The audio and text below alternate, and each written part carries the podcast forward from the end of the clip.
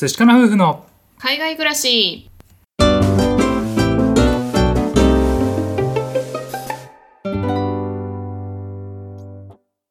こんにちは。海外に憧れ一般企業に勤めていたカンナと。 TOEIC 275点ブラック企業勤務だった淳が夫婦で同時に仕事を辞めて海外移住。オーストラリア9年目の現在は愛犬のココと一緒にグレートバリアリーフのある小さな町で暮らしていますこのチャンネルでは私たち夫婦のこと妊活のこと海外生活のことについて2人で配信していますはい、えー昨日ですね実はあの僕たち、まあ普段はね仲いいんですけれどもちょっと険悪なムードになりまして、うんね、今日はねせっかくなんで、まあ、その経験を踏まえて夫婦が険悪ムードどうするっていうねなんかそういうテーマでお話をしてみたいなと思います。はいねじゃあそもそもさうちらまあ普段は仲いいんだけどさどんな時に険悪になるかこれちょっと考えてみようか。そうだね、まあ、昨日の場合で言うとちょっとね2人が今週落ち込み気味でう、うんんちょっと気持ち的に余裕がなかったんだよね。あそうだようね。んなんかやっぱりさ2人がぶつかる時ってお互いがいつもよりも何かこうマイナスになってるというかさ、うんうんなんかそういう時が多いよね。そうだね、まあ、あとはその仕事が忙しすぎてあの体力的に疲れてたりとか、うんあとはなんか時間に切羽詰まってる時とか、まあ、焦ってる時とか、ううんん、ちょっとねあの相手に思いやりがかける時があるんだよね。そうだね。うんやっぱりそういったなんか自分が疲れてたりとかなんかもうあーみたいになってる時に何か言われるとさカチンときたりとかさ、うんね、自分が急いでるのになんかもう「え今そんなこと?」みたいなさ、うんそんなん言われるとやっぱりちょっとね普段よりも厳しい返しになっちゃったりとかして、うんでそれでお互いね「えそれ言う?」みたいな感じでちょっとね険悪になるんだよねまあ余裕がねそうそうそうやっぱりないっていうのが一番の理由かな。うんそうだうね、ん。まあじゃあそうやってね険悪になるって結構あると思うんだけどもうん。じゃあそっからさどうしたらいいのよってところが大事じゃん。まあそうだね、うん。まあ、昨日の場合はねあのちょっとした一言でお互いがこうイライラし始めちゃってう、ん。で私の場合はさ家の中だったんだけどね、うん。家の中で私たち2階建てのお家に今住んでいてう、ん。でちょっとイライラし始めたしもう空気がなんかドヨーンってなってきてたから、うん。あの私はねベッドルーム2階のベッドルームに逃げ込んだで僕はあの一人で1階のリビングルームに置いてかれたっていうね。はいそういう状況でした。でそれでねちょっと私は冷静になるためにベッドルームで本を読んでたんですけれども、うん。そしたらね愛犬のココがですねうん。あの下でワンワンワンワン吠えるんだよね。あそうだうんねうん。私のことを追っかけようと思って来てくれててう、ん。うん、で来たら来たでさ私たちの空気を察知したのか、うん。私の向こうに向かって吠えてくるんだよね。ね何なんだろうねあれね。そう「お前何やってんだよ」みたいな「なんでそんな風に怒ってんだよ」みたいな感じでうん。言ってるような顔で吠えてきてて。なんかそれでさちょっと私も冷静になったし、うん。ちょっとあなんかダメだなと思って、うん。でそれでしばらくしてから降りてきたんだよね。あそうだねその間俺はココにも置いていかれて で一人でねあの悶々と考えててさうん。ねえいやなんでなんでこんなになってんだろうみたいなもうほんとこの空気やだなとか考えててそうそう。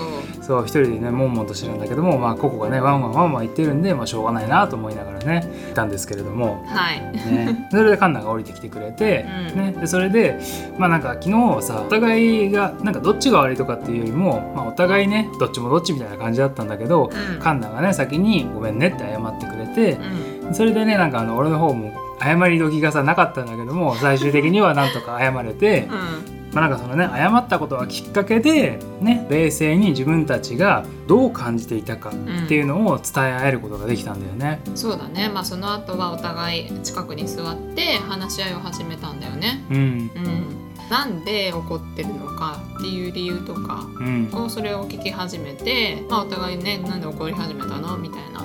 でう、ん。そういうのを教えてもらってう、ん。で普段ってさその淳は結構我慢するタイプじゃない。うん、そうね。うん、何にしてもあまり自分の意見をそこまでガンって言わないというか、うん。うん、そういう意味ではなんかその淳が何を考えてるのかっていうのも普段なんだろうはっきりと分かってなかったりとか私もするからそういう意味ではあのゆっくりだけどこうやってきちんと話してくれるっていうのは良かったなと思って。うん。うん。なるほどね結構ねあの我慢しちゃうタイプの人いると思うんだよね、うん。あれ俺もそのタイプで、うん。ね、なんかこう言語化してこれが嫌だった。これが自分はカチンときたとか、うん。ね、これがなんかどうしてもモヤモヤしてたとかさ。なんかそういうのってやっぱり言葉にしないと相手に伝わらなくて。うん。それはねあの前にはできなかったんだけどもそれをななるべくねこうするようにうん、あの言語化しないとやっぱりね相手には伝わらないので、そうだよね、うん、それを最近はするように気をつけてるかな。はい。うん、でねやっぱりそれをするとお互いがさ相手がどういう風に感じてたのかなっていうさそういう相手の気持ちがやっぱり理解できるじゃない。うん。そうするとさお互いが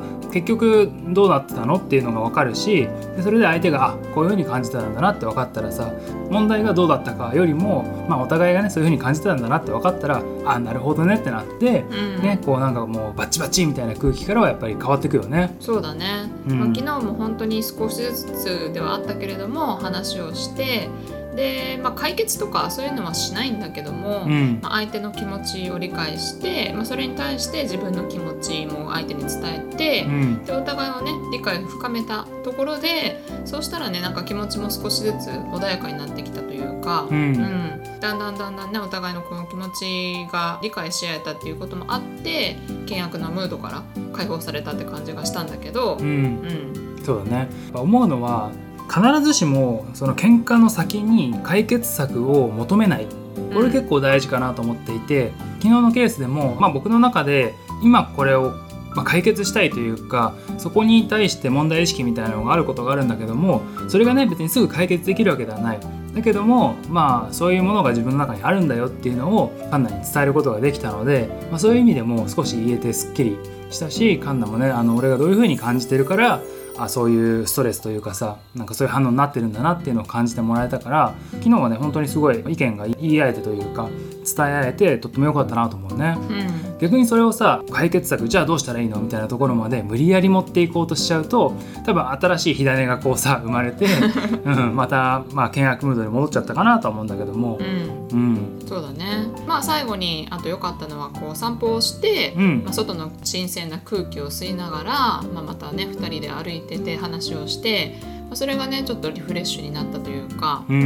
うん、やっぱりねその体も少し動かして、まあ、風を当たるっていうのもね良かったかなっていうふうに思います。そうだね。あと一個今思い出したのが、まあ、その話し合ってる最中に、まあ、カンナが近くに座ってくれてちょっとねスキンシップがあったんだよね。うん。それがね結構なんだろうこう心の中でちょっとふっとほぐれたというか、うんね、別にベタベタする必要もないんだけども例えば膝に手を置くとかさ、うん。なんかそれやるだけでもなんかこうね少しほぐれる感じがあったので、うんね、何かイライラっとしてるとかちょっとねピーンと張り詰めてる時にはちょっとしたそういうスキンシップ？スキンシップ、うん。うん。それがね意外ときっかけになって会話の方向が柔らかくなってたりするので、うん。それもねあのやってみるといいかなと思うね。そうだね。なんかその前まではさ愛犬のココをすっごい撫でてたもんね。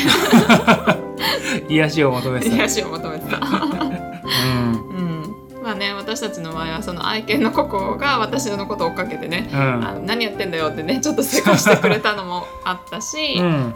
うん。まあそのね愛動物とか、まあ、子供お子さんいる方はねお子さんがね間に入ってくれたりもするかもしれないし、うん。まあ、それでちょっとほぐれたっていうのもありましたね。うん、そうだね。はい、はいということでね今日は僕たちが、えー夫婦が険悪になった時どうするっていうお話でね、えーお話をさせていただきました、まあ、やっぱりね余裕がなくなったりとか忙しくなったりとかさ、うん。疲れてたりとかさそういうことするとさ、ね、普段だったら気にしないような言葉がさカチンときてさ、うん。それでねこう険悪になったりすると思うんですけれども僕たちの場合ですと、まあ、冷静になるために距離を置くとか、ね、謝ってみるとかあとはねやっぱり大事なのが言語化してどう感じていたか伝えるでお互いがこうね理解した上で最終的にはね必ずしも解決策を求めない。そこでまあスキンシップとかそういったものも用いるといいかなっていうお話をさせていただきました。はい。はい。ね、皆さんもねやっぱりこう生きていると、ね、夫婦が険悪になるっていうのはどうしてもね避けれない時があると思うんですけれども、うん。